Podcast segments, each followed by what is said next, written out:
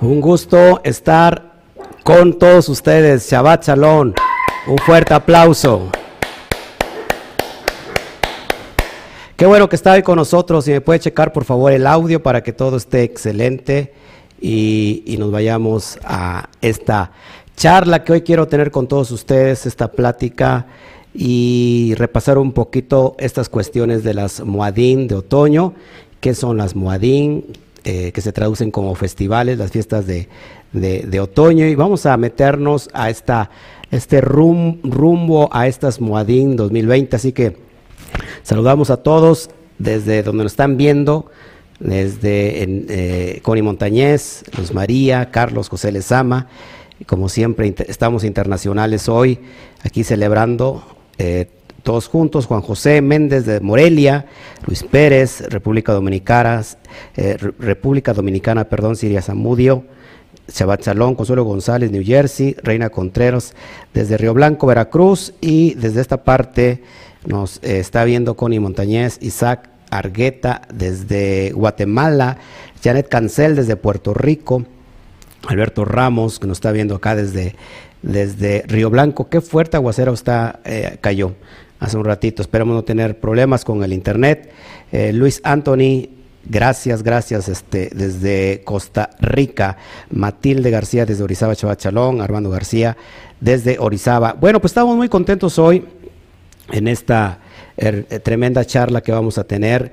Bienvenido, hermano, hermanito Lorenzo Juárez, y a todos los que se empiezan a añadir. Gracias, gracias a todos ustedes, porque creo que es tiempo de de estar delante de la presencia de Shem y qué, bien estar con todos nuestros hermanos juntos en armonía para que nos gocemos todos delante del Todopoderoso. Así que gracias, eh, ¿por qué no te unes conmigo? Y vamos a dar gracias por, por este precioso Shabbat. Vamos a dar, vamos a entrar a la presencia del Eterno, el Todopoderoso, y únete conmigo en esta oración, por favor.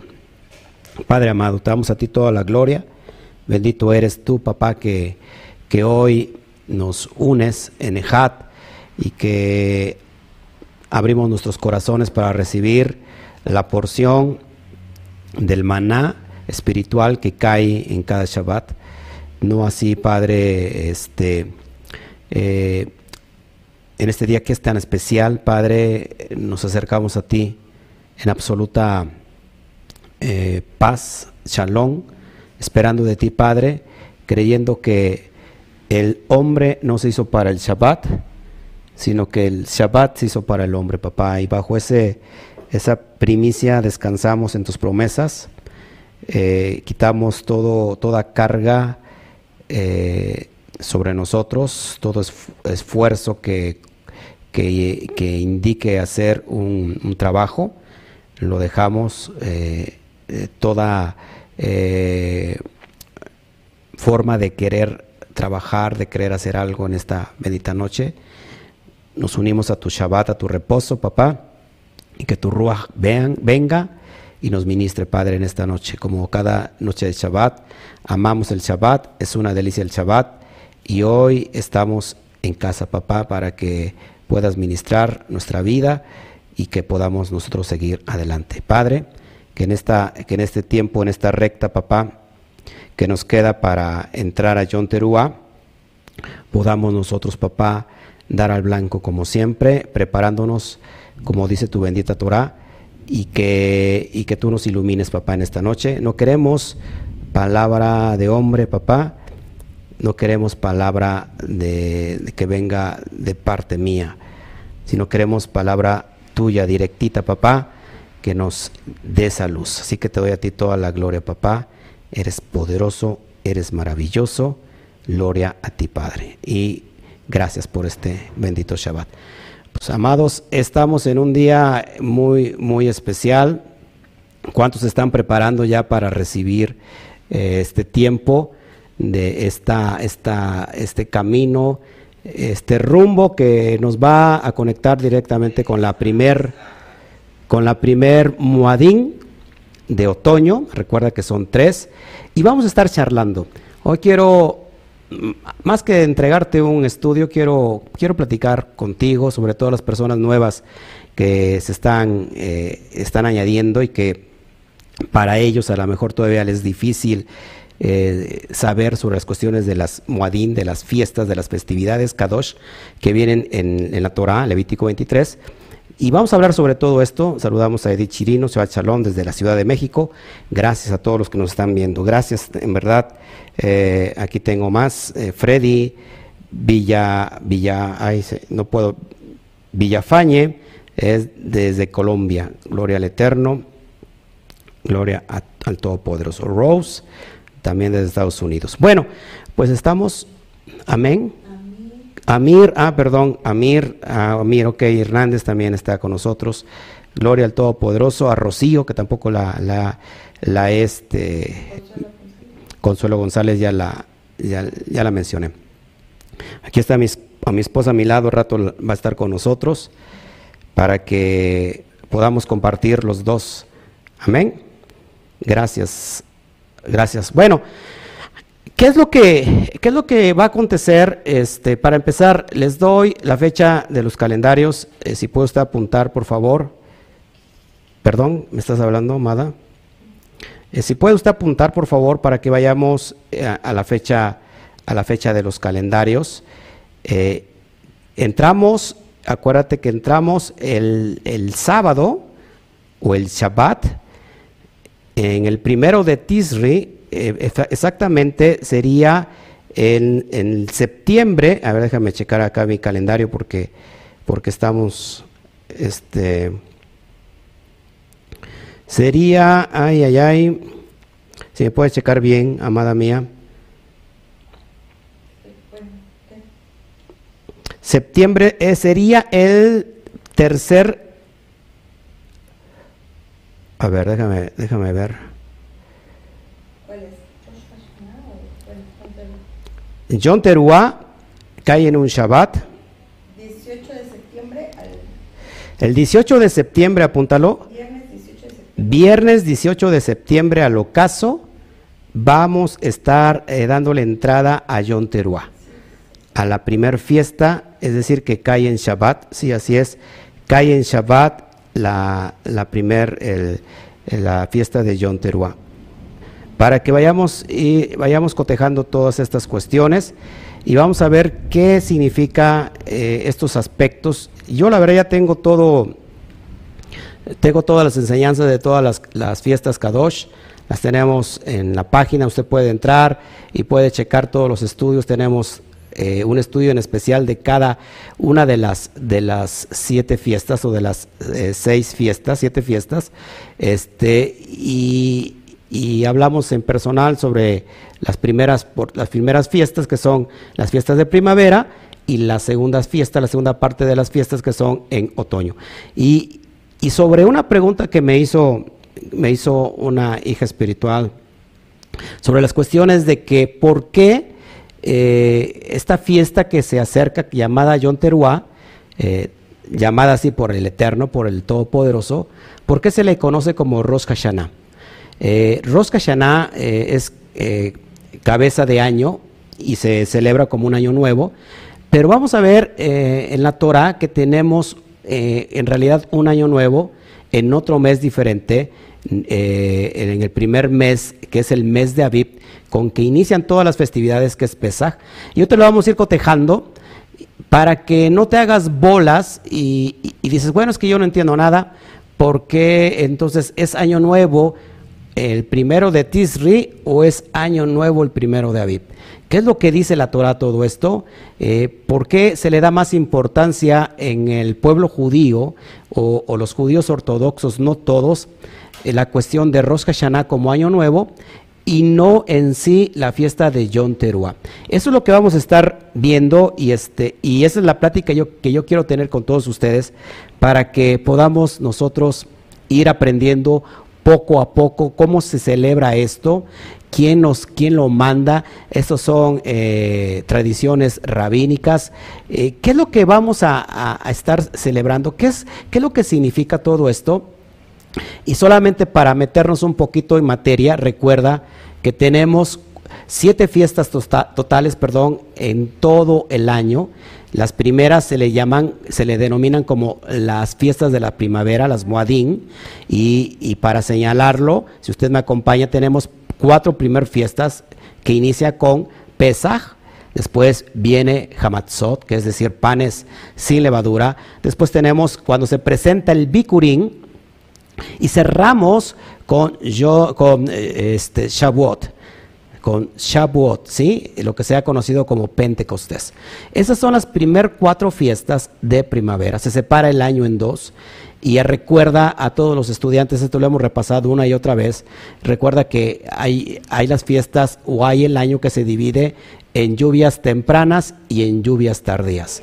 Las lluvias tempranas eh, son las que están, eh, los que caen directamente en primavera, donde se empieza a preparar y ya se levanta la primer siega de la cebada, que se presenta el primer manojo después de Pesaj, al tercer día, el 16, en el 16 de Aviv, se presenta el primer manojo de cebada y es lo que se le conoce como la, el, meser de, de Bikurim.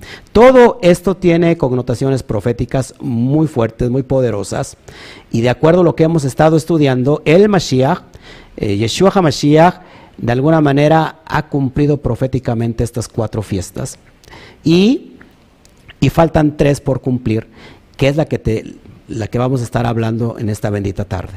Eh, es decir, que entonces eh, las fiestas de otoño, apúntalo si quieres, ¿qué está marcando en el calendario profético? Está, está marcando la venida del Mashiach ben David, del Mesías reinante, del, del Mesías rey que viene para cerrar el ciclo profético y de acuerdo a lo que estábamos hablando el domingo, déjame bajarle aquí tantito porque creo que estoy un poquito pasado de, micro, ok. Creo que ahí estamos mejor. Y para estar hablando un poquito de estas cuestiones, para que vayamos entendiendo, eh, nuestro tiempo eh, son ciclos marcados y se, y se, y se tiene eh, esto en mente como algo profético y que precisamente estas fiestas que están por venir son el cierre del ciclo anual, pero sobre todo del ciclo profético, donde se cierra con broche de oro eh, con la venida del Mashiach. Recuerda que el domingo hablamos sobre el calendario caraíta y el calendario judío ortodoxo.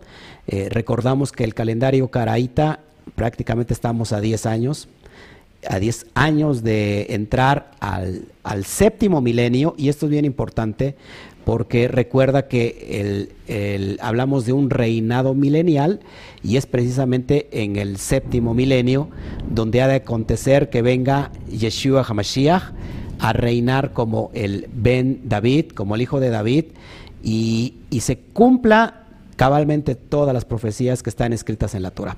Así que esto nos llena de una tremenda expectativa y de oportunidad, porque si te das cuenta, todo lo que estamos viendo en el mundo espiritual, Mateo 24 habla y dice el Mashiach que habrá señales en los cielos, señales en la tierra, que se están cumpliendo eh, absolutamente todas, y creo que eh, estamos a punto de, de ver el principio de dolores. Eh, cuando la mujer entra en ese trabajo de parto, se le conoce como principio de dolores, como, sí, ¿no? A la mujer que entra en parto, en trabajo de parto antes de dar a luz, eh, tiene, tiene dolores, tiene contracciones. Así está viviendo el mundo espiritual, entra, ya entró en contracciones y, resulta que después de eso pues viene a dar a luz. Eh, así que esta, esa luz anunciada es el Mashiach Ben David, que viene eh, directamente eh, de parte del Todopoderoso para alumbrar esta generación, que Gloria a veremos esta generación, nosotros seremos testigos, yo lo creo así, de estos tiempos. Así que esto es lo que anuncia, y, y el domingo hablábamos sobre el Lul, que es el el mes donde se transita y se tiene tiempo de oportunidad para poder hacer un tikkun olam, para rectificar el mundo a través de rectificarme a mí, y entonces eh, atraer así al Mashiach. O bien resulta que en, la, cosmovisión judía hay, dos, perspectivas eh, del tiempo del Mashiach. Uno es cuando la tierra o la generación o la humanidad esté en un estado de orden, estén eh, siendo, haciendo una techubá, un arrepentimiento genuino, entonces viene Mashiach. Pero la otra que yo creo que es más factible es cuando el mundo realmente está completamente perdido, cuando ya se, el mundo sobrepasó todas sus limitantes y ya la ley, las leyes las, las quitaron eh, y el mundo está en un caos, también se anuncia que viene el Mashiach. Por lo que estamos viendo, yo creo que es así, así, se, así será. Y para eso nos estamos preparando, para que de una manera eh, espiritual estemos haciendo y llevando a la práctica simplemente un ensayo. Así como cuando se va a casar eh, unos novios, normalmente se ensayan eh, qué es lo que hacen las, por ejemplo, los, amada mía, ¿cómo se llaman las, los, cómo se llaman los que acompañan a los novios? Este, las damas de compañía, no, no, damas de compañía me sonó medio raro. Bueno, los damas de honor, bueno, el padrino, y normalmente van al lugar y se ensaya para que el día de la boda quede todo exactamente bien ordenado. ¿Qué estamos haciendo nosotros? Simplemente estamos haciendo un ensayo cada vez que ponemos por obra, cada vez que nosotros festejamos cada moed, cada fiesta, en realidad solamente estamos poniendo, estamos ensayando por lo que se ha de acontecer. Y qué mejor que estos tiempos donde estamos viviendo una cuarentena y donde supuestamente todos de alguna manera estamos haciendo introspección para nuestra vida, de nuestros hechos, de nuestros actos, y irnos preparando a esa recta final que sin duda John Terúa anuncia el chofar y es la noche del trompetazo porque es donde viene y regresa el Mesías. De esto tenemos tiempo para estar hablando y yo solamente hoy voy a dar una introducción por qué, por qué sí John Teruá y por qué no Rosh Hashanah. ¿Por qué sí John Teruá y por qué no Rosh Hashanah?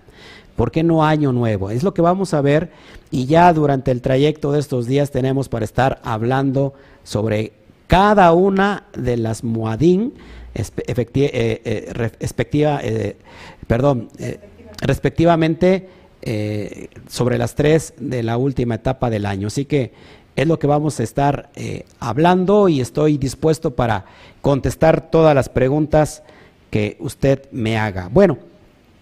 Vamos a, meternos en, materia y vamos a ver por qué, por qué John Teruá eh, está marcado eh, en la Torah y por qué tenemos que celebrar John Teruá y que después te voy a explicar por qué tiene que ver eh, el chofar y por qué tiene que ver un grito o un grito masivo, qué es lo que está anunciando, lo vamos a ir viendo poco a poco, es como un entremés para que nos vayamos gozando todos aquí y yo sé que hay, muchos tienen muchas dudas, para eso es este programa, para que cualquier duda pues eh, pueda salir a la luz hoy y lo podamos nosotros eh, de alguna manera, eh, ¿cómo se llama?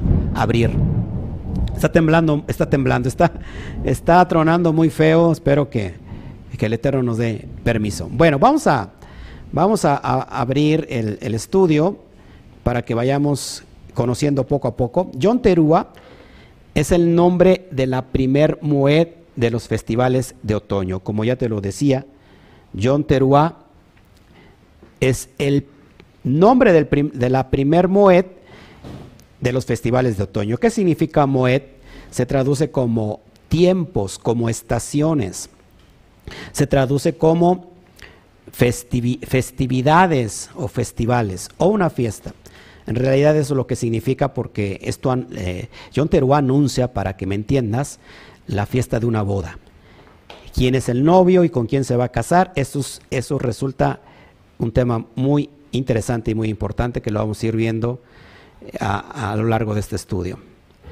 El, primero el primer día de Tisri en el calendario hebreo bíblico es el séptimo mes del primer día de Tisri. Se ha hecho mundialmente conocido como Rosh Hashanah.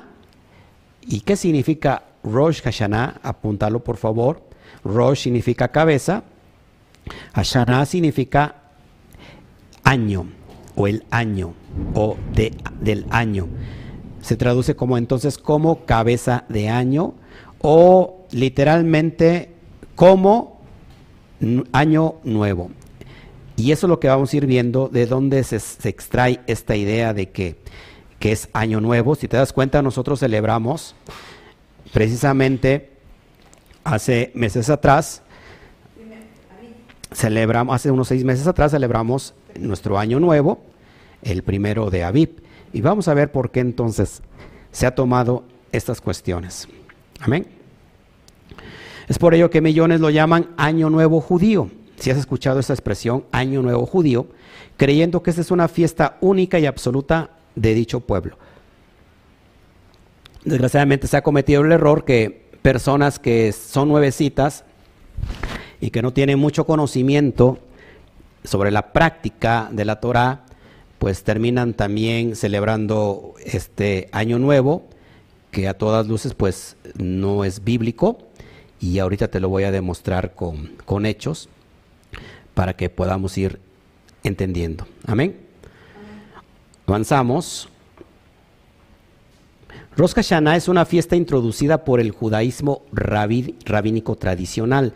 Y esto es lo que vamos a hablar un poquito porque a lo mejor si tú tenías dudas y dices, bueno, es que ya no entiendo nada, no sé si, si es año nuevo en, en Aviv, que esto normalmente cae entre marzo y abril, o, o es año nuevo en, en, este, en estos meses de septiembre, octubre, yo ya no entiendo nada, pero ¿por qué? Entonces hay dos años nuevos. Bueno, eh, hay, hay personas que celebran dos años nuevos, uno civil y otro agrícola durante todo el año, todos los 365 días que nosotros tenemos. Pero vamos, eh, aquí estamos interesados sobre lo que el Padre, el Eterno, dice en su Torah. Amén. ¿Qué se conmemora? Se conmemora eh, según el día de la creación del mundo y específicamente la creación de Adán. Cuando fue creado Adán, desde ahí se empieza a contar y, desde ahí se, establece que cada eh, primero de Tisri se, traduce como el año nuevo y, por cierto se, 5781 es el año que va a entrar supuestamente eh, en la tradición rabínica. es por eso que se, se, dice que bueno que ahí como fue creado Adán, el primero de Tisri, desde ahí se empezó al conteo y para ellos ese es el año nuevo judío. Y nos interesa más qué es lo que dice el Eterno, cuál es el año nuevo para el Eterno, y es lo que vamos a estar viendo en este día. En esta tradición, es decir, en la tradición rabínica, el primer eh, versículo de Bereshit, eh, cuando se pronuncia Bereshit Bara, eh, se puede leer al revés y según ellos dice Aleph Betisri es lo, es lo que significa, lo que, lo que es lo mismo que el primer día de Tisri. Ellos dicen, cuando empieza Génesis o Bereshit 1.1, Bereshit bara Elohim, eh, entonces eso, ese texto lo leen al revés y dice que el mundo se empezó a crear en un primero de Tisri. Pero eso es lo que enseña la tradición. Afortunadamente tenemos eh, la Torah que es donde nosotros nos basamos y creo que es donde tú te debes de basar también para que podamos ir eh, creyendo, no lo que los hombres dicen, no lo que yo digo, sino lo que está establecido por el Todopoderoso. ¿Qué te parece? Amén. Amén. John Terúa, que se, ha, que se ha traducido como el día o la fiesta de las trompetas, en realidad no tiene nada que ver con trompetas. Eh, en realidad teruá tiene que ver con clamor, con grito. Eh, por eso se conoce como teruá, clamor, grito, el día del clamor. Entonces, John Teruá, a Rosh Hashanah, Año Nuevo, es el resultado de la influencia pagana babilónica sobre la nación judía durante su exilio babilónico. Y esto es lo que vamos a ir un poquito estudiando en esta bendita noche en un, en un cortísimo eh, estudio relámpago, así como está, están cayendo en, del cielo los relámpagos, para que una vez conectados con la perspectiva de la Torah, nosotros podamos entonces dar al blanco ahora sí.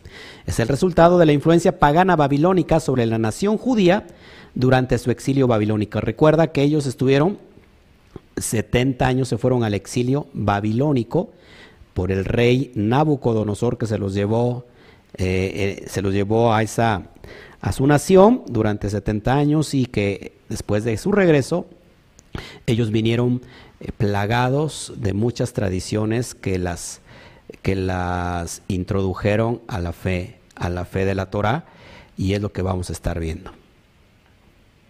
La primera etapa en la transición que la nación de Judá vivió en sus formas de contar el tiempo fue la adopción de los nombres de los meses babilónicos. Eso es bien importante, mis amados hermanos, porque en la Torah solamente nombra a tres meses por nombre, pero todos los demás meses restantes son primer primer mes, segundo mes, tercer mes. Así se, así se, se anuncia en la Torah, solamente se le da eh, a, tres, a tres meses específicos el Padre por medio de la Torah, uno de ellos es el mes de Aviv. Pero los demás nombres, como se les conoce, en realidad fueron adoptados, eh, lo adoptó Judá en su estancia en Babilonia. Esto es para que lo vayamos entendiendo. Los nombres de los meses vinieron con ellos desde Babilonia. Por ejemplo, el Talmud de Jerusalén, eh, lo, es lo que dice el Talmud de Jerusalén, Rosh Hashanah, eh, sección 1, verso 2, 56d. Esto lo encontramos en el Talmud, de Jerusalén. Dicen que los nombres de los meses vinieron con ellos desde Babilonia. Es lo que afirma el Talmud. Yo te lo estoy eh, diciendo tal y como es que entonces los nombres fueron eh, invento, eh, por decirlo así, de, casa de Judá. Ellos le pusieron nombres respectivos después que salieron del exilio de Babilonia. En la Torah los meses simplemente se enumeran ordinalmente, es decir, que eran llamados de acuerdo al orden de conteo como mes primero, mes segundo, mes tercero, etcétera, etcétera, etcétera. Y eso lo vemos en Levítico 23, tú puedes revisar ahí en tu casa sobre todo y puedes leer que ahí se dice, se mencionan así, y también lo encontramos en Números o de Barín 28, capítulo 28, ahí vas a encontrar la referencia de lo que yo te estoy diciendo, que así se, así se mencionan los nombres, y después vamos a, ver nombres muy, muy, muy raros que tienen que ver directamente con dioses paganos y vamos a ver por qué, por qué se llaman así, para que lo vayamos entendiendo. La naturaleza pagana de los nombres babilónicos de los meses está ejemplificada por el cuarto mes, fíjense, el cuarto mes conocido como el mes de Tamuz. ¿Quién es Tamuz? Tamuz es un dios babilónico. ¿Y, y por qué se le puso a un mes hebreo, a el pueblo judío, un pueblo santo, por qué le puso el mes de un dios babilónico? Bueno, pues porque precisamente el 17 de Tamuz, cuando Moshe bajó después de 40 días y sus noches de estar en Ar Sinaí, en la montaña de Sinaí, y bajó trayendo las Lahut, o, eh, que, implícitamente traía las Aseret Hadibrot, es decir, los diez mandamientos, y ve esa, esa, esa imagen donde el pueblo de Israel se ha levantado un becerro de oro, y lo están adorando. Eso sucede precisamente en un 17 del cuarto mes hebreo y por eso a ese mes se le, se le conoce como el mes de Tamuz. Es en esa, eh, en por esa razón que se le menciona a Tamuz, pero en realidad Tamuz es un, es un, ¿cómo se llama? Es un dios babilónico. En la religión babilónica Tamuz, que era el dios del grano y profeta de la idolatría, cuya muerte y resurrección anual traía fertilidad al mundo. Ese estamos. Y es bien importante, mis amados hermanos, que nosotros vayamos viendo todo esto, porque sin duda, una vez que nosotros estamos regresando a esta fe, tenemos que, que pararnos muy bien en la Torah.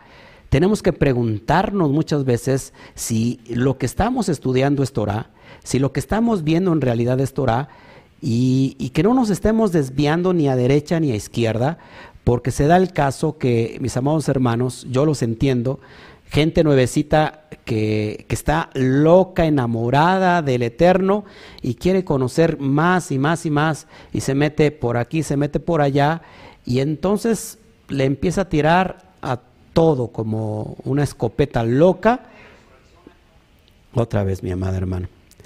Eh, le empieza a tirar a todo y, lógico, llega un momento que se hace bolas, llega un momento que ya no sabe qué, qué, qué está pasando y, y, pues yo por eso te, te, aconsejo mucho que una vez que tú agarras a un moré, ¿qué significa moré?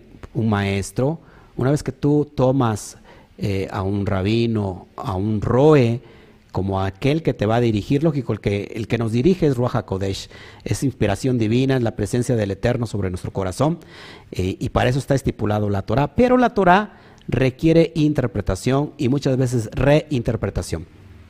Una vez que tú tomas a alguien y, que, bueno, te ha inspirado, eh, es necesario que tú, que tú no, no sitios por aquí y por allá, porque recuerda que no todo lo que brilla es oro.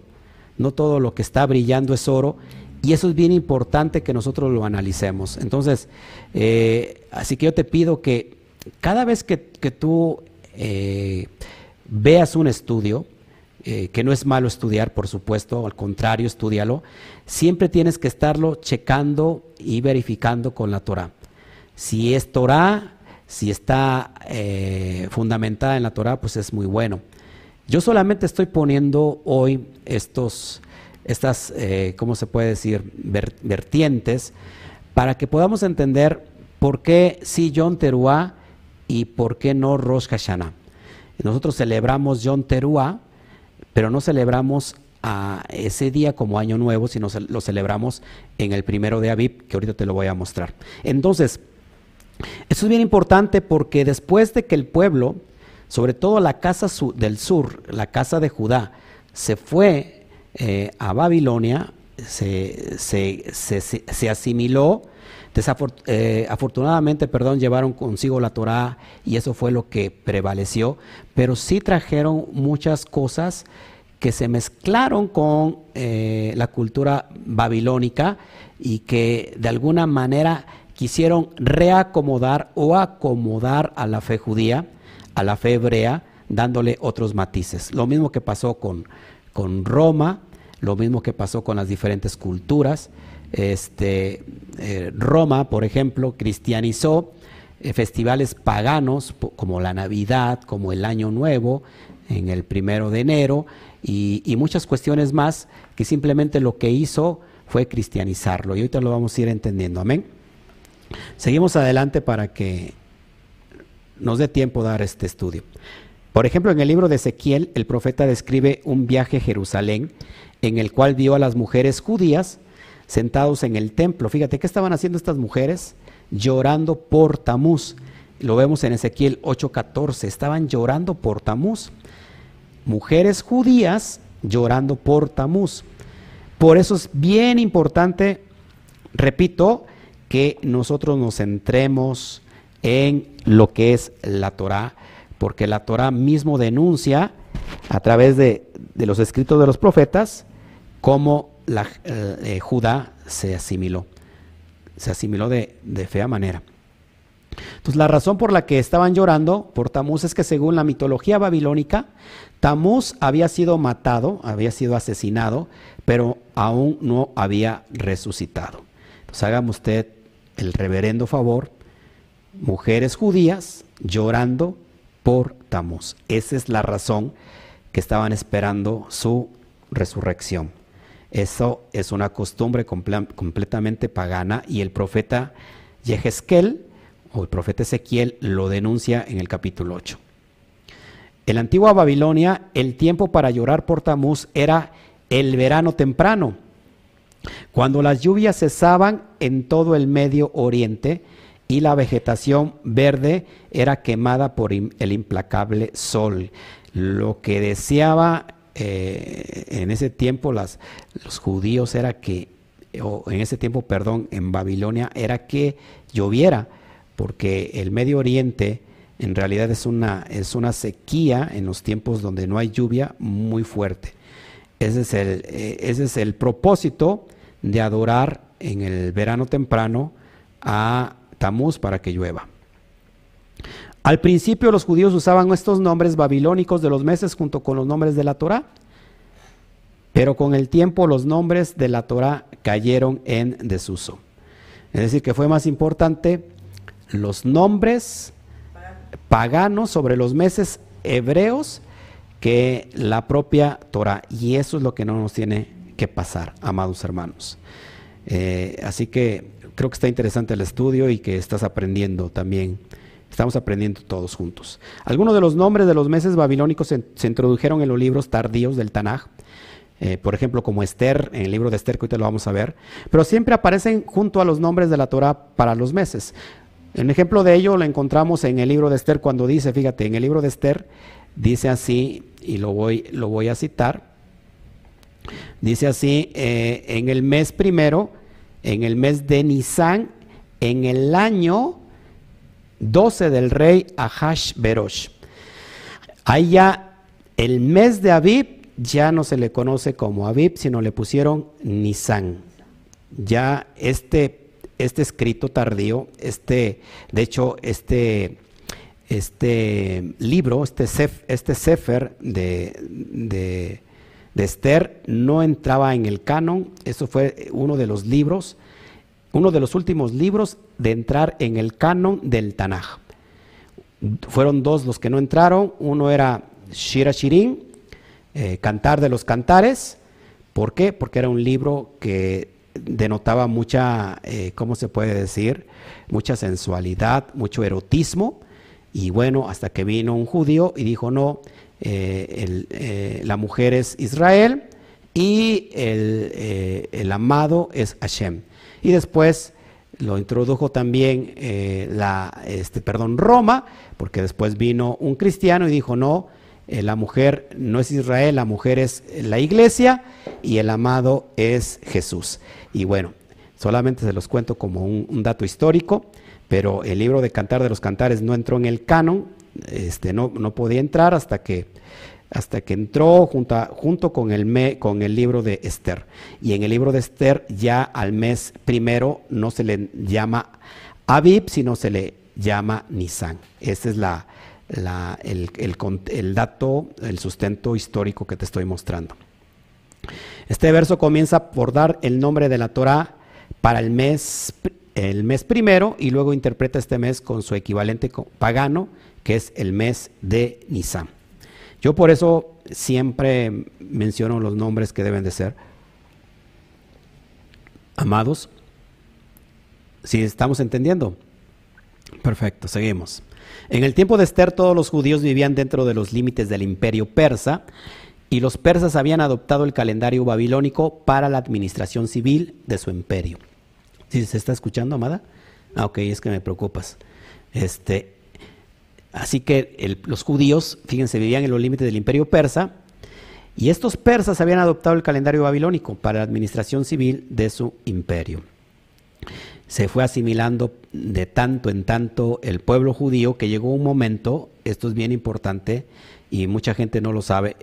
¿Por qué crees que existe la, la, Biblia hebrea, es decir, todo el Tanaj traducido al griego? ¿Por qué crees que existe eso? Precisamente por una comunidad muy grande judía que ya no se le conocían como judíos, sino se le conocían como griegos. Es decir, no porque fueran griegos, sino que eran judíos griegos. Llegó tanto su asimilación que perdieron, ojo, el idioma, ya no hablaban hebreo.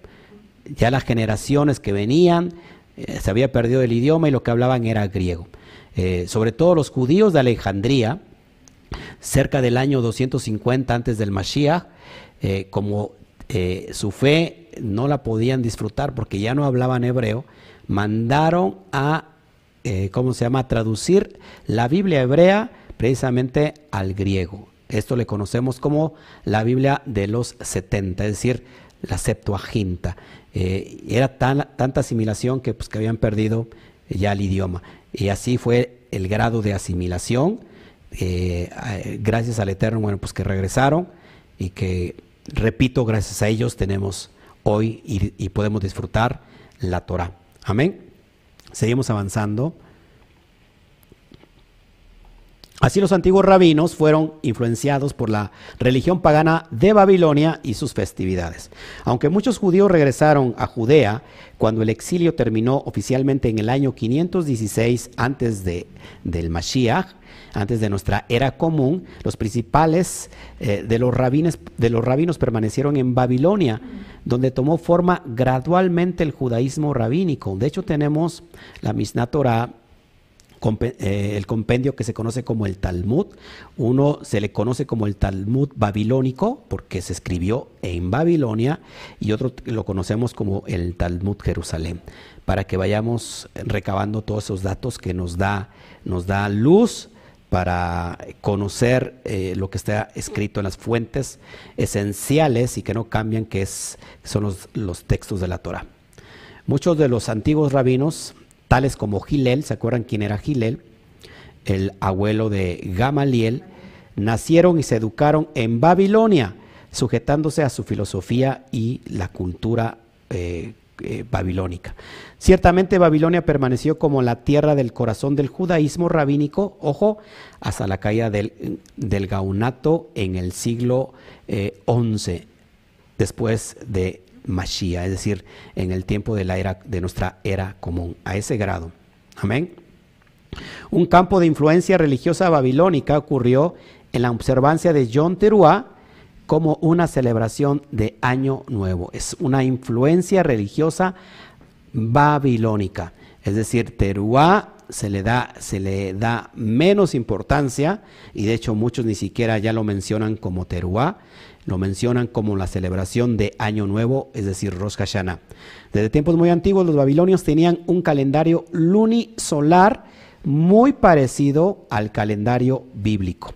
Y es lo que te voy a, enseñar, que lo que sigue a lo mejor es un poco fuerte, pero creo que es necesario que usted conozca todo lo que está eh, eh, ¿cómo se llama? Y resguardado sobre todo en los conceptos históricos para que cada, cada quien saque su conclusión, que en realidad aquí no se trata de que cada quien saque su conclusión, sino voltear a ver cuál es la conclusión del, amado, cuál es la conclusión del, de Hashem, que por supuesto está escrita en su Torah.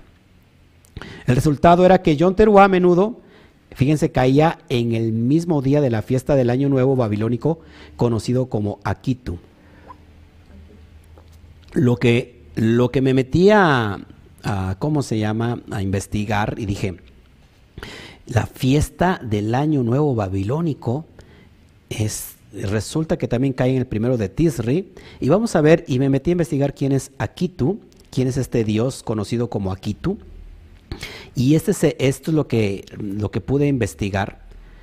Fíjense, Akitu caía, Akitu caía en el primer día de Tisri, que coincidía con John Teruah, en el principio, en el primer día, perdón, del mes séptimo, que se le ha denominado como Tisri, y esto me llamó mucho la atención. Me, hizo, me hizo voltear a estudiar esto. El hecho de que los judíos habían comenzado a llamar al mes séptimo con el nombre babilónico Tisri, pavimentó el camino para convertir a John Teruah en un Akitu con matices judíos. Esto es impresionante porque de alguna manera lo judaizaron, lo convirtieron a la fe, a la fe judía, una fiesta con matices paganos. Por eso, mis amados hermanos, nosotros nos tenemos que apegar completamente, número uno, al calendario que está implícito en la Torah, como número uno. Número dos, nos tenemos que apegar a lo que el Eterno ha estipulado que cómo tienen que ser guardadas sus fiestas, sus, sus, y que cuando nosotros lo hacemos estamos cumpliendo con lo que está escrito. Entonces, mucha gente se deja eh, influenciar o se deja deslumbrar por judíos rabínicos que tienen mucha sabiduría, por supuesto, Eh, yo no digo nada en contra de eso, pero hay cuestiones que van más allá de lo que está implícito en la Torah. Por supuesto, para ellos también eh, Rosh sobre todo eh, en, el primero de Tisri, tiene, tiene muchas, eh, mucha simbología eh, que también está fundamentada en la Torah, por así decirlo. Lo que a mí no me cuadra es que yo celebro Yom Teruah, pero no celebro Rosh Hashanah en ese, en ese mes, sino yo lo celebro precisamente como lo marca y le estipula la Torah el primero del mes. Es impresionante. ¿Quién es Akitu? Y te lo pongo aquí. Akitu o, o Sakmuk es el término acádico del sumerio Akitum, que quiere decir corte de cebada. Akitusunum, Akiti sununum, siembra de cebada, o del babilonio Akitu, también, ojo, res satín, res satín, que si nosotros lo ponemos como Rosh Hashanah, ellos lo llaman como res satín, cabeza o comienzo del año. Fue una fiesta de, la, de primavera en la antigua Mesopotamia. La fiesta de Akitu. Aquí tú y tú a dónde está. Yo aquí estoy. Este, fue una fiesta de primavera en la antigua Mesopotamia. Esto lo puedes tú investigar ahí directamente.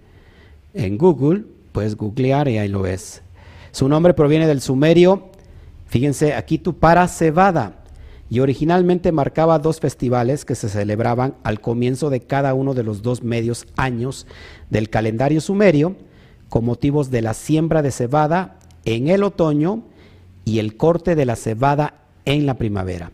La religión babilónica llegó a dedicarla a la victoria de Marduk sobre Tiamat.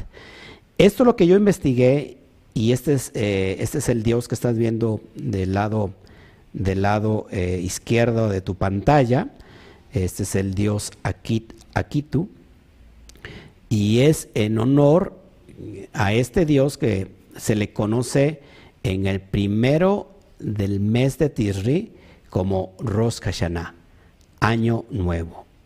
Entonces, mis amados hermanos, solamente para que vayamos nosotros checando, lo puedes repito, eh, verificar tú, métete a Google y, pones ahí el dios aquí, aquí tú, y bueno, te va a salir todo, todo lo que tiene que ver con este dios babilónico, que en realidad eh, es en referencia a la, a la, siembra, a lo agrícola, y que está conectado directamente con Rosh Hashanah, precisamente en el primero del mes de Tisri. Amén. Sigamos avanzando.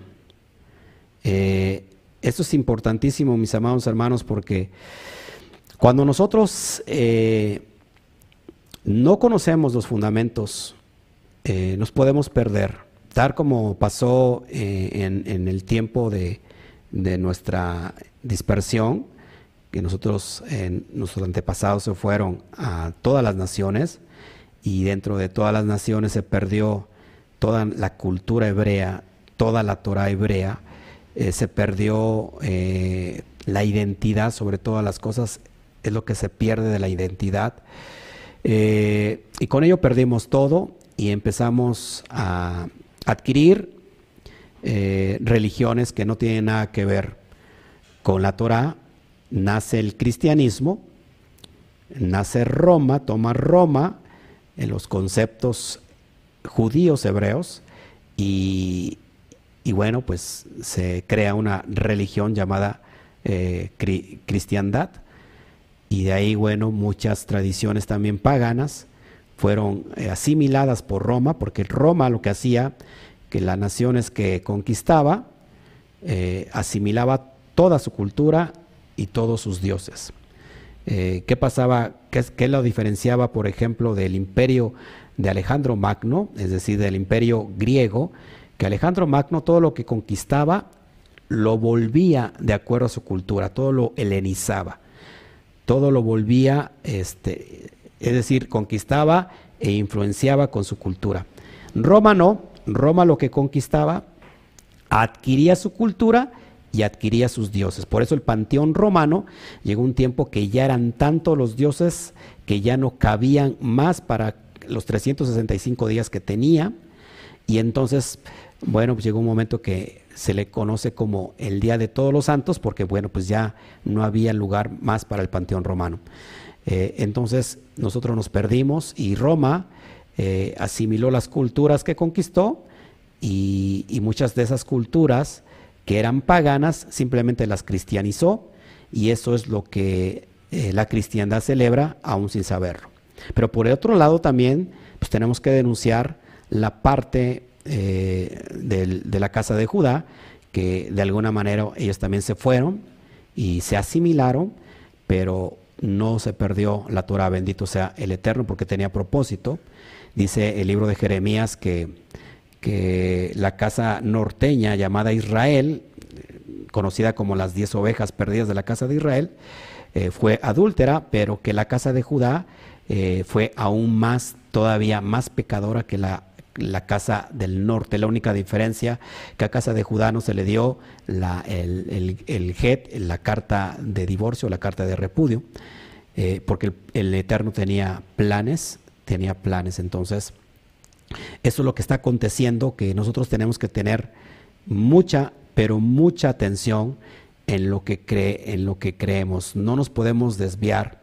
Si ya salimos de Roma, no nos metamos ahora a otra religión que, que sin duda pues, nos va a hacer daño. Tenemos que, que, ¿cómo se llama?, que plantarnos en la línea y que mucha gente, pues para que no lo critiquen, para que no lo, lo rechacen, pues se vuelven judíos, judíos ortodoxos, aún negando, eh, por ejemplo, pues la, eh, la fe del Mashiach pero y algunos se sienten mal porque les han llamado que son hijos de son noágidas, que solamente tienen que ellos que guardar las siete leyes noágidas y que no tienen que guardar más nada porque pues son gentiles. La verdad es que el Eterno solamente tiene un pueblo y si tú estás regresando a la Torah tienes que casarte con el Eterno y casarte con su Torah, con su ley legislativa que nos lleva a dar al blanco y no desviarnos ni, para un lado ni para, para el otro. Esto es bien importante que lo vayamos entendiendo, mis amados. Vamos a ver qué dice la Torah sobre este mes. Si será eh, Rosh Hashanah, cabeza, cabeza de año, año nuevo, el primero del séptimo mes, o cuál es el año nuevo que nosotros tenemos que celebrar. Así que acompáñame, por favor, y vamos a Shemot 12.2 o bien Éxodo 12.2 y dice así, este mes será para ustedes el comienzo de los meses, el comienzo de los meses. Es el primero de los meses del año.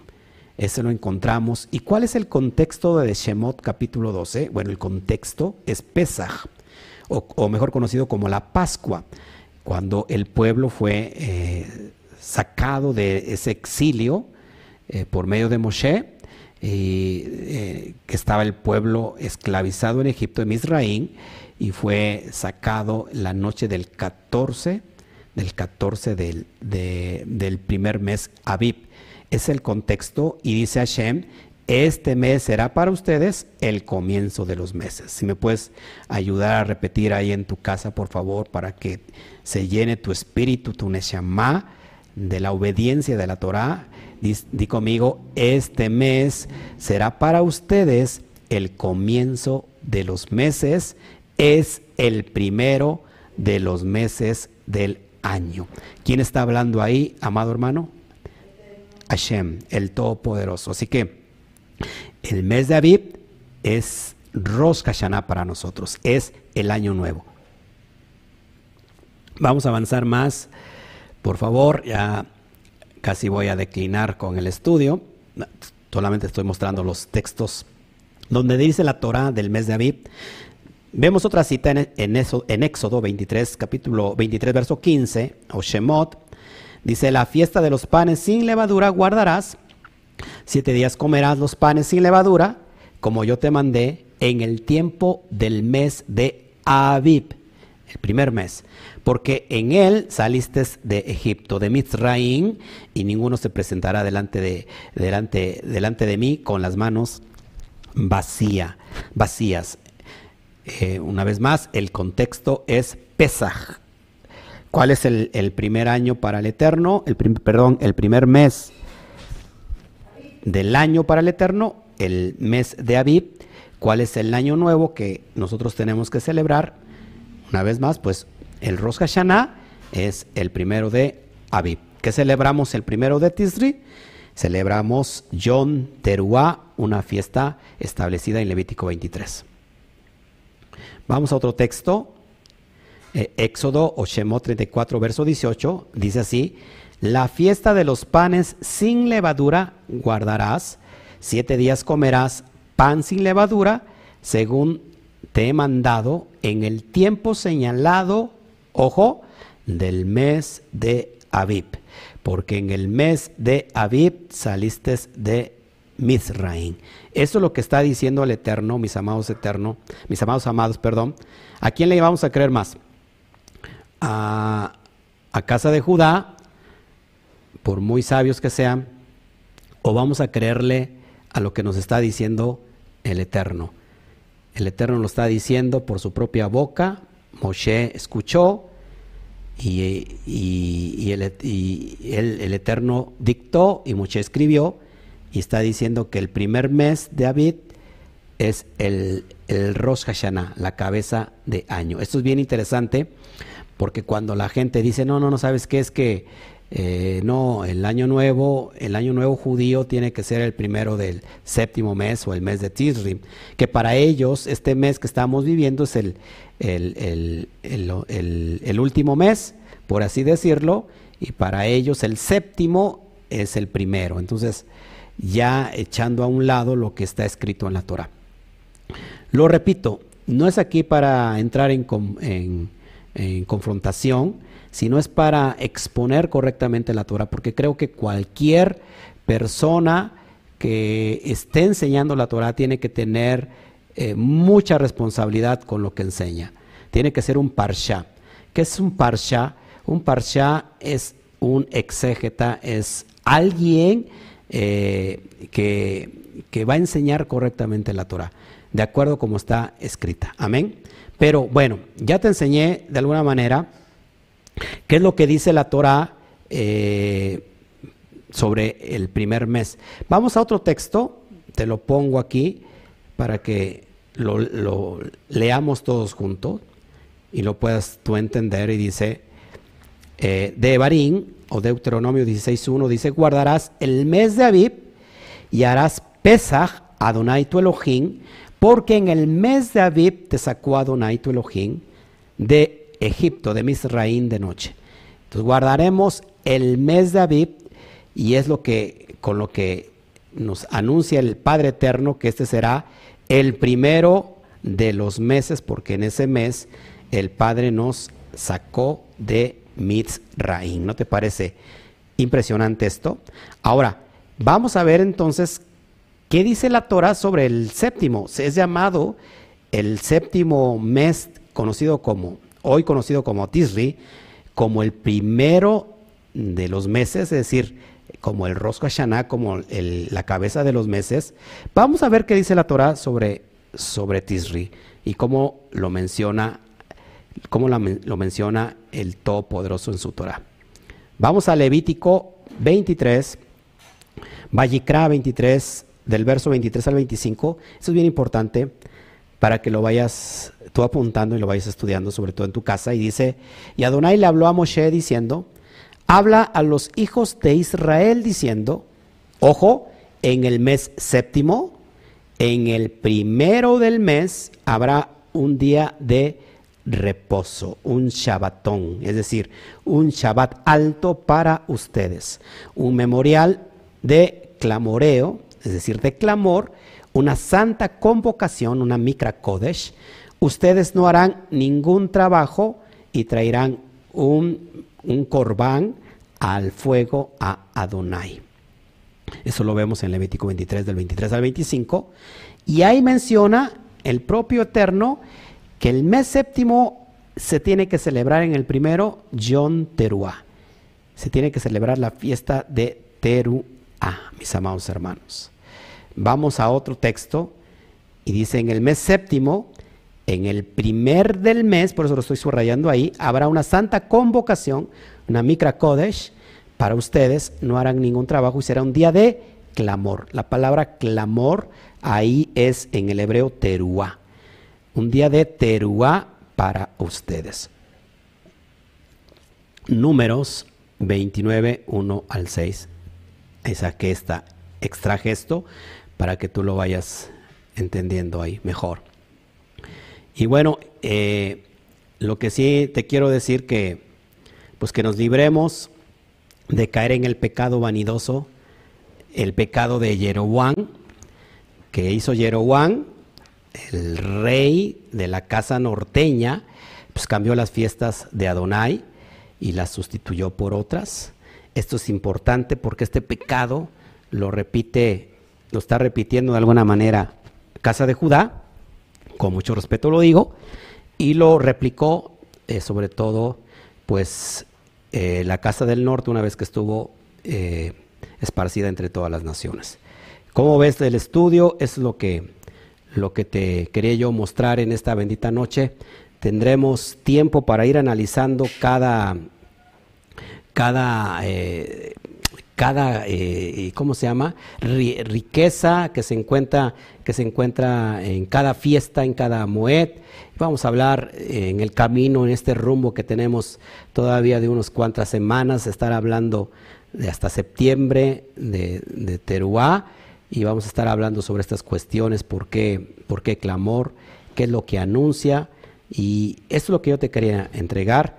Así que gloria al Eterno por porque pues, estás con nosotros.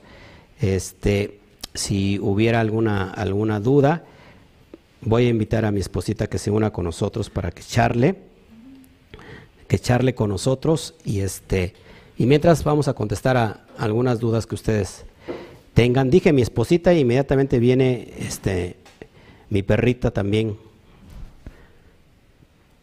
Si este si, si hubiera este alguna alguna ¿cómo se llama?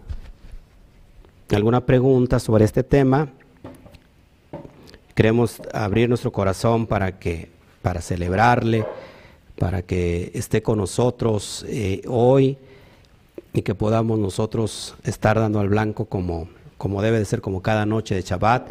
Nos encontramos en casita, nos encontramos este, dispuestos, eh, gracias, así que bueno, pues estamos aquí, dice eh, Neddy Cervantes, algo nuevo aprendí en esta noche de Shabbat. Muchas gracias, pues sí, recuerda que, que cada, cada vez nosotros estamos para aprender, cada día más y más y más. Amén. Así que, bueno, pues, este, ¿alguna, si hubiera alguna pregunta? ¿Cómo ven el tema del, del día de hoy? Permíteme. Se te olvidó tu, tu micro nada más. Gloria al Eterno. ¿Se lo puedes prender? Bueno, bueno. Es que yo, yo no. ¿Ya? Ok. ¿Ya? Ok, bueno, pues le damos, le damos la, la, bienvenida a mi amada esposa, aquí está, este, se preocupa mucho, ¿verdad? Porque salga muy bien y bueno, pues este, aquí estamos hoy, este, juntos, está mi hijo también, que tampoco le gusta salir en cámara, dice que él es de perfil bajo y bueno, y creo que el único que le gusta salir es a, a mi, a, mi mascotita que tenemos ahí. Pégatelo más porque está bajo, te lo bajé. Ok, ok, ok. Hola, shalom, shalom. Shabbat shalom, buenas noches, ¿cómo están? Yo espero que estén muy bien en casita. Aquí, bueno, pues hace rato estaba lloviendo muy fuerte, hasta los tronidos se oían y bueno, mi esposito se puso nervioso y dijo que estaba temblando. Por ahí algunos se espantaron, pero no, no, no, no tembló. Estaba tronando muy feo, nada más. Sí, acá nos, eh, acá me dice Mauro Morales Flores, el mes de Nissan, ¿qué mes? ¿En qué? ¿En gregoriano? No lo entiendo. Si pueden, por favor, expresar bien en su escritura para que le podamos entender. Gracias a comunidad Bet Yeshua, Shabbat Shalom, gracias a todos ustedes. Eh, yo aquí estoy, dice, yo aquí estoy, eh, qué bueno. Eh, ¿Quién más? A ver si nos pueden, este, tú ves traer tu, teléfono para que me ayudes aquí. Ah, no puedo ver en el... Claro, claro, claro, puedes ver, sí. A ver si no le muevo algo. Oh, para variar. Ah, ok, me dice, el mes David, ¿a qué, a qué mes corresponde en el calendario gregoriano? Ok, normalmente cae entre el mes de, del calendario gregoriano entre abril o marzo. Muchas veces este, fluctúa, a veces cae en marzo, a veces cae en abril. Como por ejemplo, eh, eh, Teruá a veces cae en, en, ¿cómo se llama? En septiembre y a veces cae en octubre. Exactamente, varía, pero nuestra guía pues es lo que acabo yo de enseñar. Ok, aquí también te preguntan que si el 18 de septiembre, cuando inicia, que si es día de ayuno. El, día el, 18 de septiembre, recuerda que tenemos un día de ayuno especial que es precisamente el 10 del séptimo mes de Tisri. Es decir, que el 10 entra ya lo que es Yom Kippur y tenemos dos días de ayuno iniciando desde la tarde del 9 del mes de Tisri y se, se, lleva, ya sea que fuera, se, se, llevan dos días completamente de ayuno o bien 26, 25 horas, que es lo que se establece y ese sí es un ayuno completamente nacional para todo Israel. Eh, ahí sí estamos de acuerdo que sea un día de ayuno porque tiene que ver con el, el día de, de Yom Kippur el día de, del perdón. Así que es el día final. Recuerda que Mateo 24 dice eh, el Mashiach, que el, que el que persevera hasta el fin, ese será salvo. ¿Y cuál es el fin? Pues precisamente eh, Yom Kippur. Así que sí, aman. Mientras, ¿quieres decir algo? Pues saludarles nuevamente y que no los conozco, creo que, bueno, solamente los que se conectan, que son de acá de de la quejila local, pero a los que de quejila virtual, pues no los conozco en persona, eh, solamente veo sus, sus comentarios, pero siento que los conozco y son parte de mi familia. Y bueno, los que siempre nos están viendo, yo creo que ya más de cinco veces que se conectan, que están viendo los estudios, pues los consideramos de la, de la quejila. Mundial. Y bueno, pues que decirles que estos eh, tiempos que hemos estado pues de cuarentena, que ya se pasó, ya no sé, más de tres veces cuarentenas, no sé cuánto, pero creo que nos han servido para, para reflexionar mucho de lo que pues veníamos, estábamos acostumbrados, ¿verdad?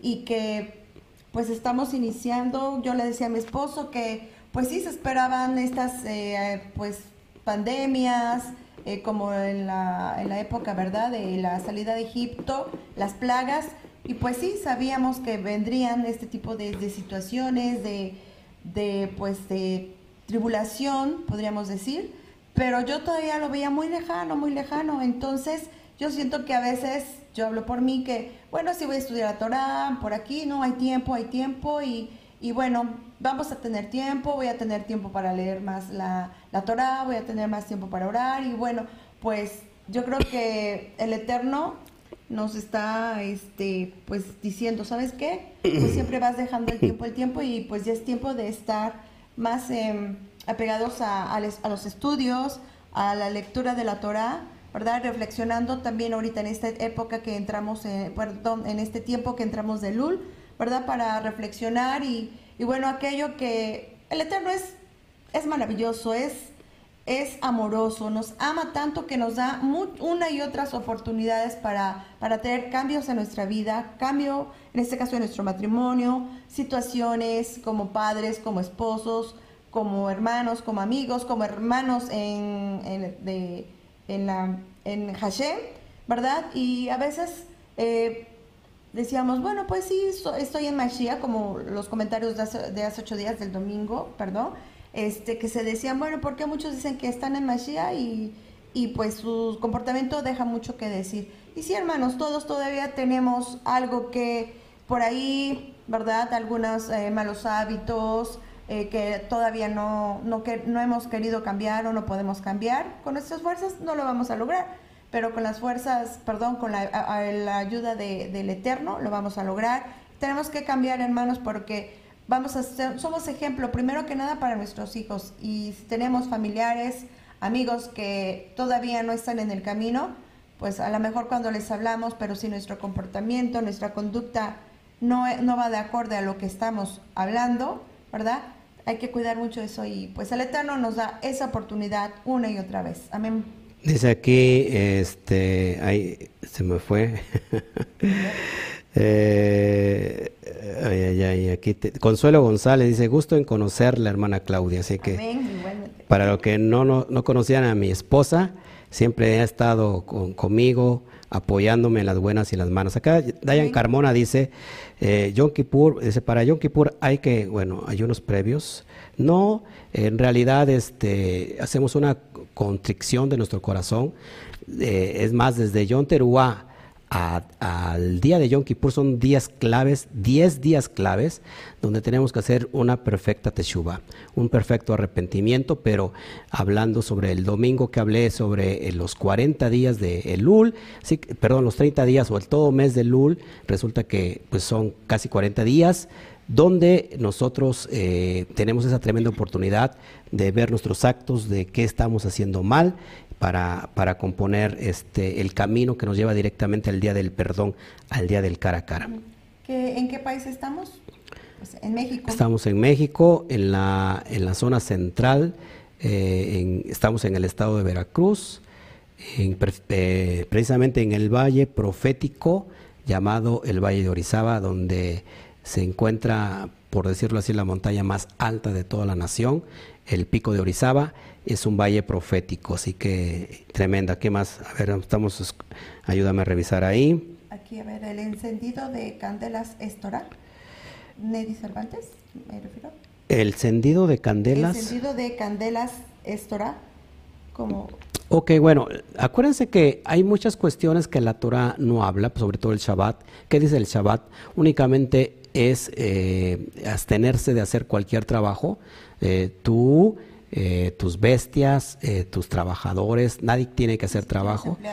Eh, exactamente, pero no hay como que un ceder de Shabbat, así que a esto se lo debemos también a las tradiciones rabínicas que muchas están conectadas simbólicamente con la Torah y que no te afecta si tú prendes unas velas o no prendes unas velas. Dice la Torah que no se prenda fuego y hay muchos que no prenden literalmente ni siquiera la electricidad, la luz, no hay el fuego de la, de la ¿cómo se llama? de la cocina, de la estufa, pues no lo prende. Eh, en realidad el fuego no se prendía porque se, implicaba cortar leña en los tiempos antiguos. Recuerda que no había electricidad y para prender una hoguera pues tenía que cortar leña y eso implicaba trabajar. Y entonces lo, lo que está prohibido es no trabajar. Además, recuerda que el Shabbat, el Shabbat se hizo para el hombre, el hombre no se hizo para el Shabbat. Es decir, por mucho que te que te, ¿cómo se llama?, te esfuerces, eh, o sea, por agradar al Eterno, pues siempre vamos a fallar en ciertas áreas de nuestra vida. En realidad, por eso el, hombre no se hizo para el Shabbat, sino que el Shabbat se hizo para el hombre. Es para eh, festejarlo, para... Eh, Agradarle. sí, para estar en unidad, alegres, para eso hizo el Shabbat. Entonces el ceder, no hay un ceder, no, se tiene un ceder, pero eso lo debemos a Casa de Judá, que arroja luz también para, para celebrar el Shabbat. Sí, es, es, un día especial y que paramos todo, sobre todo en esta semana, que fue de locura, ¿verdad? Para, para los chicos, para los maestros, para, los, las mamás, los papás, que fue de locura y bueno, estuvimos muy estresados este, sobre las programaciones, el regreso a, los estudios de la escuela, bueno, virtualmente. Y bueno, hoy, precisamente a partir del ocaso, pues se paran todas esas actividades, ¿verdad? Para estar y olvidarnos, dejar por ahí las, los deberes, los quehaceres con los chicos, con los niños. Y bueno, el encendido del fuego podría ser de que, bueno, prender la, estufa, pues implica estar guisando, por eso hay que prepararnos desde el jueves. Eh, poco a poco eh, vamos em, haciendo los tiempos, nos vamos, vamos organizando, vamos planeando, porque sí, eh, sobre todo, ¿verdad? A las amas de casa, este, a veces sí, como que es un poquito complicado, pero si apartamos ese tiempo, ¿verdad? debemos de tener este, todo preparado, los alimentos y solamente pues ya este, calentarlos en, el, en los micros, ¿no? Dice aquí, me, me, pregunta este Dayan Carmona, ¿por qué dice que el Valle de Orizaba es profético? bueno, de hecho, Orizaba, aunque eh, significa ciudad de las aguas alegres, de hecho... Algo así. Algo así, ¿no? No sé, es el contexto, si alguien que me está viendo de Orizaba me lo, lo puede poner ahí, pero de hecho, el, agua tiene que ver con la Torah, ¿estás de acuerdo? Pero eh, me estaba contando un pastor, no sé si nos está viendo, eh, que eh, es un pastor que estimo, es de la región, nuestro pastor Ismael Palafox, este, que vino un judío y, y, al ver Orizaba dijo que puede estar compuesto por dos letras hebreas o dos palabras hebreas, por ejemplo, or, que significa luz, la luz, que es, que es la Torah, y Daab y Isab, que tiene que ver con oro, entonces la luz de, oro, ¿no? Es decir, el reflejo de la Torah. Pero yo le llamo un valle profético porque en realidad por la montaña más alta de toda la nación, que es Eurizaba, la montaña más alta es algo como profético, y sobre todo personalmente porque he visto cumplir las profecías eh, de lo que de lo que tiene de lo que va a ocurrir eh, durante toda la nación y, a, todas las naciones. De hecho, México está ha sido profetizado también durante mucho tiempo sobre un mover tremendo y poderoso, un avivamiento, pero no el avivamiento que, que pensábamos de los milagros, las señales, prodigios, que lógico, no estoy en contra de eso, eso es, eso es consecuencia, ¿no? Del avivamiento. ¿Cuál es el avivamiento? ¿Cuál crees que sea el avivamiento? Que despierte. Que despierte Efraín, Que despierte, que se levante Efraín. Así como estamos levantando nosotros, eh, este, se está levantando. Mi abuelo, mi abuelo fue pionero hace, hace muchos años, pues cerca de los años 30. Eh, él vino, este, de alguna manera, vino a traer el Evangelio y, este, y bueno, cosas bien importantes que, que a mí me alcanzaron y que en esos tiempos, en esos años 30, vivieron una temporada de señales y prodigios muy fuertes en la región y que cuando el Eterno nos tomó, nos tomó para este ministerio, nosotros iniciamos con ese mover poderoso de señales y prodigios, aunque todavía no teníamos afianzado para qué eran estas señales y prodigios que ahora lo podemos entender. Eh, es para ese Efraín que necesita la sanidad, como dijo el Mashiach, que los enfermos son los que necesitan de médico, de doctor, los sanos pues no requieren de eso. Pero se están gestando muchas cosas y, y en realidad pues cuando digo el valle profético pues, de Orizaba, pues en realidad estoy hablando de toda la nación y de todas las naciones que se tienen que levantar eso, ese, esos efraínitas. Ajá, dice que la hermana Mati que el pico de Orizaba, perdón, al pico de Orizaba suben muchos hermanos de diferentes congregaciones ahora a esa montaña. Sí, por la altura. La altura tiene que ver con estar más cerca al, al Todopoderoso. Sí, Neri también dice que sí, guarda Shabbat, no realiza actividad y enciende velas para recibir el Shabbat y prepara el pan. Oh, qué rico. Amén, amén. No hay ningún problema de eso. En realidad te digo que hay muchas cuestiones rabínicas o tradiciones rabínicas que nos dan luz, que nos arrojan luz, porque ellos eh, han guardado la Torah milenialmente, o sea, milenariamente, es decir, milenios guardando la Torah. Y tenemos que aprender mucho de ellos. Pero cuando hay algo que, que, quita del lugar que, le corresponde y lo estableció el Eterno, pues que creo que tenemos que voltear a ver al Eterno. Claro. ¿Qué te parece, amada mía? Amén. No sé si haya más, me están pidiendo por oración, por este, vamos a orar también, ¿por qué no? Estamos creyendo un tiempo de milagros, en una, en, una, en un temporal, así como están cayendo los, los aguacerazos, eh, sobre todo en la zona norte de nuestro país y en Estados Unidos. Así esos aguacerazos, esos huracanes, lo que están anunciando es un, es un gran mover. Yo lo creo así, el agua que cae es, es el agua, es refiriéndose a la Torah, y la Torah va a hacer que todos los muertos empiecen a resucitar. ¿Quiénes son los muertos? Estoy hablando eh, analógicamente, los muertos que están eh, huesos secos. los, los huesos secos están muertos en medio de sus delitos y pecados, que tienen que ser levantados y restaurados, y que tú y yo estábamos muertos Así es. y que hemos resucitado Amén. En, en el Todopoderoso, y que tú estabas muerto o muerta y que has resucitado. Así que es lo que estamos viendo en estos tiempos. ¿Qué más? Bueno, aquí no. Dice aquí mi hermana, mi hermana carnal Anel Jiménez, dice, nuestro abuelo Manuelito, hombre entregado y perseverante de la Torah, nos dejó una gran enseñanza. Pues sí, pero eh, aunque mi abuelo, pues él trajo el Evangelio y anunció el Evangelio, porque no era tiempo, todavía no era, no era el momento de conocer en ese tiempo lo que estamos conociendo eh, hoy, como, como la verdad, como la Torah. Así que somos personas de pacto. Si tú estás aquí, eres una persona de pacto. El Eterno no se ha olvidado de ti. El ADN, la chispa que brincó desde Arsinaí con nuestros ancestros cuando se entregó la Torah, la chispa brincó, se brincó en nuestros an- antepasados y pasó de generación en generación. Amén. Y hoy esta chispa reclama que tenemos que volver a la fe de nuestros padres. Sí. Ok, vamos a orar por Inés Ramón.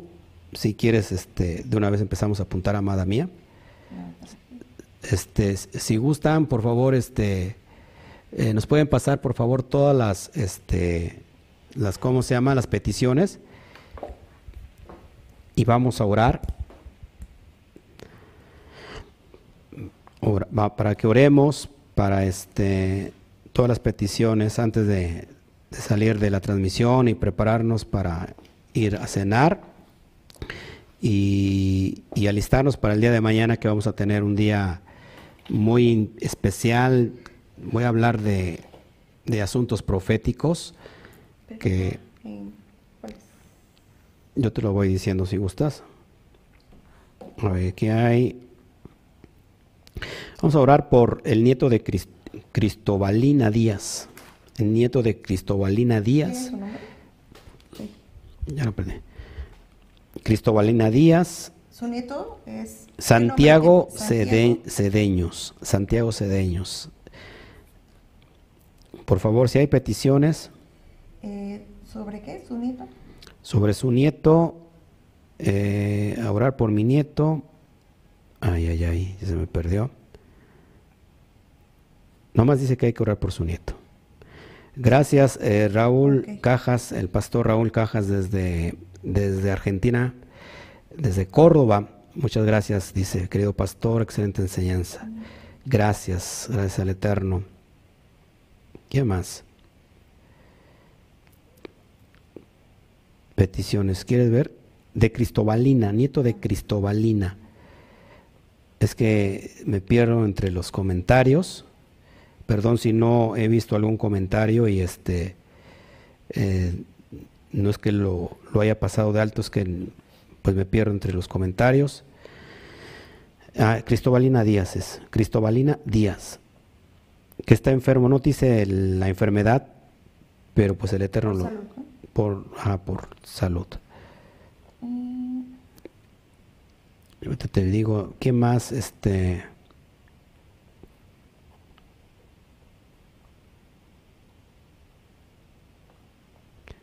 Por Inés Ramón, está pidiendo Luz María, nuestra hermana Luz María. es que acá tengo. Ok. Bien, ¿por qué? Inés, Inés Ramón, por complicación en un pulmón. Una, una complicación ya añeja, se encuentra delicada. Bertita Palafox ¿Sí? nos pide orar por sus padres, Josefina y Nicolás.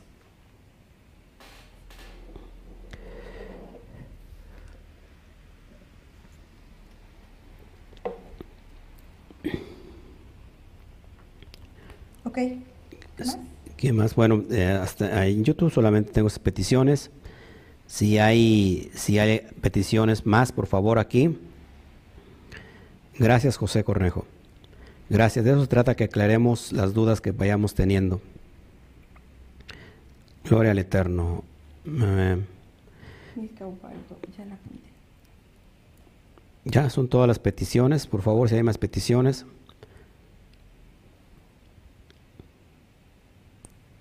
Gracias, Neddy Cervantes, por tus comentarios. Toda raba.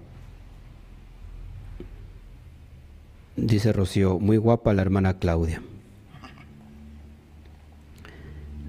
Agradecemos, agradecemos eh, tu admiración. Gracias, es que tú me quieres, por eso. Tefilá por, lo, por la salud de la familia de Rocío. La mamá de Rocío tiene síntomas de COVID. Y le, fueron, le mandaron a hacer una placa en sus pulmones. La mamá de Rocío tiene COVID, o no, síntomas, perdón. Oremos que, que no, no va a pasar nada ahí.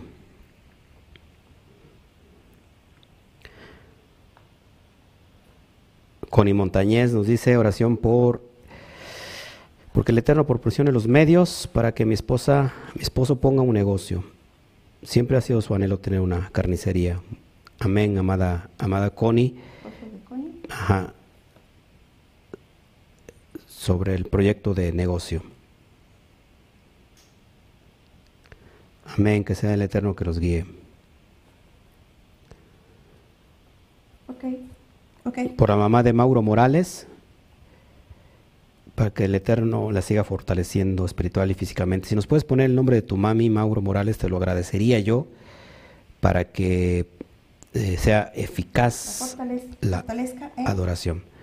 La, perdón, eh, espiritualmente y físicamente.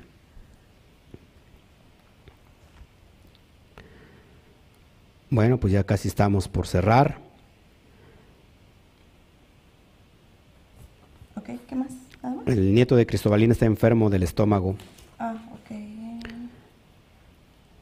Enfermo del estómago.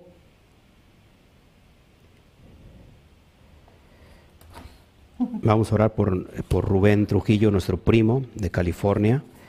Le dé fortaleza en ese cáncer que está pasando. Está en, en, Está en quimioterapia. Rubén. Nuestra familiar Rubén Trujillo, pastor pastor cristiano, está en, California. La mamá de Mauro, de Mauro Morales, Mariana Flores, por, por favor, si lo puedes apuntar. Mariana Flores.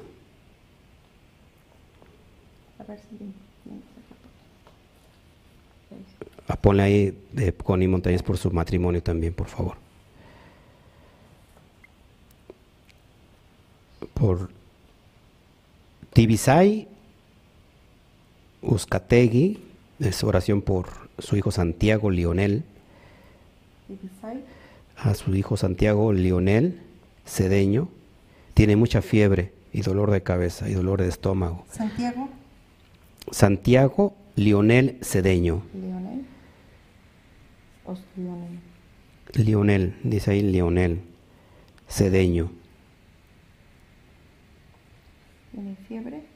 Y tiene, tiene dolor de cabeza y dolor de estómago. El Eterno toma el control hoy en esta bendita noche. Y Nelly Cervantes por, la, por su tía Milka Ubaldo. ¿Ya? ¿Ya? Perfecto. Pues vamos a orar, mis amados hermanos, en esta bendita noche de Shabbat, que el Eterno tiene, tiene misericordia, tiene rajen por cada uno de nosotros. Vamos a orar, si nos acompañas, eh, entre otras, vamos a, acá la, digo yo y ya para que no la apuntemos. Abacadosh, te doy a ti toda la gloria. Creemos, Padre poderoso, en este gran mover, en este gran avivamiento, donde estás levantando a Efraín, que está aún todavía muerto en medio de sus delitos y pecados. Le han salido canos, canas y a él, y todavía él no se ha dado cuenta. Efraín es una, es una torta que no está volteada. Te pido, Padre, por todo lo que estás haciendo en este tiempo, en México, en nuestra nación, en, Estados Unidos, en todo Iberoamérica, Centroamérica, eh, en todos los países, en España, en Europa, en todos los países del mundo, todo lo que estás haciendo, Padre. Y en esta noche te pedimos, eh, nos unimos al sentir al mover, a la, a la, petición que existe en cada corazón de nuestros amados hermanos. Y en esta noche de Shabbat, eh, siendo Padre el día que tú señalaste para un día que, donde tú escuchas, te pido por la salud de, Patricia Moreno, que la, que la suplas. Eh, tiene una lesión en su columna, que traigas eh, sanidad, Abacadosh, que restaure su columna y que, que, la levantes, Padre, para que siga caminando en este, en este derech que es la Torah. Te pedimos por Rosa Aida Peña, está pidiendo eh, Alberto Ramos, eh, se perdió, hace algunos días se perdió, eh, perdió a su esposa, perdón, por COVID y ella aún no se ha restablecido. Te pido por Rosa Aida Peña, Padre. Te pido por el dolor de muela de Janet Cancel y tiene una alergia fuerte, Padre, que tú establezcas tu poder de sanidad en esta bendita noche sobre todos los Bene Israel, sobre todos los hijos, Padre, porque tú dijiste a Israel que si nosotros ponemos atención a tus, a, a, misbot y las ponemos por obra, Padre, ninguna enfermedad nos enviarás de la enfermedad que enviaste a los egipcios. Así que Padre, eh, te pido por la restauración de los Bene Israel, te pido por Janet Cancel, te pedimos por Patricia Morenos, Patricia Moreno, Padre, te pido por la vida de Norman, mm, dolor de muela y alergia, ya lo había yo comentado. Te pido, Padre, por Santiago Cedeño, eh, por este niño, eh, nieto de Cristobalina, tiene enferme, tiene, está enfermo del estómago. Te pedimos por la tía de Nelly Cervantes, Milka Ubaldo, que se restablezca, Padre. Te pedimos por Inés Ramón, complicaciones de su pulmón.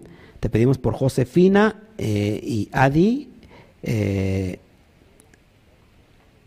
Padres de Bertita y Nicolás, padre de Bertita, padre. Te pedimos por toda la familia de Rocío Pulido, hasta por su mamá, hasta Tabasco, por esos síntomas de COVID, que todos los, eh, los, los, estudios salgan eh, negativos. Padre, te pedimos por el esposo de Connie, por el proyecto que tiene por abrir su negocio y sobre todo por la unificación de su matrimonio, papá, que tú los pongas ahí y que pongas a su esposo como un valiente, un guerrero que está dispuesto a seguir los pasos de la Torah. Te pedimos por la mamá de Mariana Flores, perdón, la mamá de Mauro Flores, llamada Mariana Flores, que, la fortalezcas espiritualmente y físicamente, papá, que la levantes eh, de una manera sobrenatural, de una manera sorprendente. Te pedimos por la vida de nuestro primo, del pastor Rubén Trujillo, eh, tiene cáncer, papá, que, que, tú lo levantes, papá, de esa cama, de, eso, de ese dolor, y que pueda, Padre, vislumbrar la, la luz de la Torah y que pueda levantarse, Padre, de, y que tú le des un tiempo de oportunidad para que él sea un portavoz de tu Torah. Te pedimos por el hijo de Tibi, Tibisay, hasta Colombia, eh, el niño Santiago Leonel Cedeño, que se le quite todo fiebre, toda fiebre y dolor de cabeza y, dolor de estómago, Padre, cancelamos todo, toda aquella enfermedad, Padre, que pueda estar ocurriendo en ese momento. Te pedimos por la vida de Alexi, mi sobrino padre, para que sus pulmones se estén recuperados completamente. Te pido por la vida de mi hermana, padre, para que tú tomes el control. Te pedimos, padre, por todos, todas las peticiones que se quedaron aún en el, en el tintero y que, y que se quedaron todavía en la dimensión de su corazón de las personas que nos están viendo o que nos van a ver eh, en la retransmisión. Te pido que tú tomes el control en esta noche que la luz de la Torah nos alumbre en esta bendita noche, que nosotros podamos acercarnos a ese día señalado como John Teruá, aprobados y, eh, probados y aprobados para encontrarnos cara a cara con el, con el, día de Yom Kippur y llegar a ese día completamente establecidos para gozarnos finalmente en Sukkot. Eh, anunciando ese reinado milenial, papá, y que este es un ensayo y que lo cumplimos y lo obedecemos, aunque sea un ensayo para que ese día sea perfecto, papá. Te damos a ti toda la gloria por este tiempo de Shabbat Gloria a ti, Padre, porque tú has escuchado en esta bendita noche las oraciones de tus siervos, has escuchado las peticiones que cada uno de tus hijos tiene en su corazón y que esta noche es de resultados, que esta noche es de resultados, que esta noche es de resultados, que esta noche es de resultados y que tu Padre vas a hablar y vas a responder eh, satisfactoriamente. Papá, lo establecemos desde este momento y así lo creemos. Así que te damos a ti toda la gloria. Amén, amén y, amén.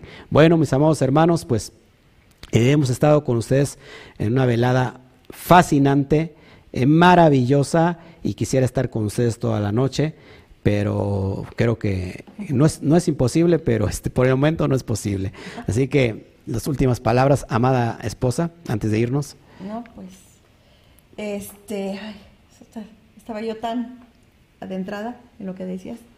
Este, pues, que nos preparemos en este tiempo que el Eterno nos está dando, como decía yo, repito, eh, las oportunidades y, y, convivir más con nuestra familia. Y yo sé que el encierro, eh, bueno, a veces nos hace poner un poquito de, nos estresa, algunos ha habido un poquito entrado la depresión y sí, un poco la desesperación, ¿verdad?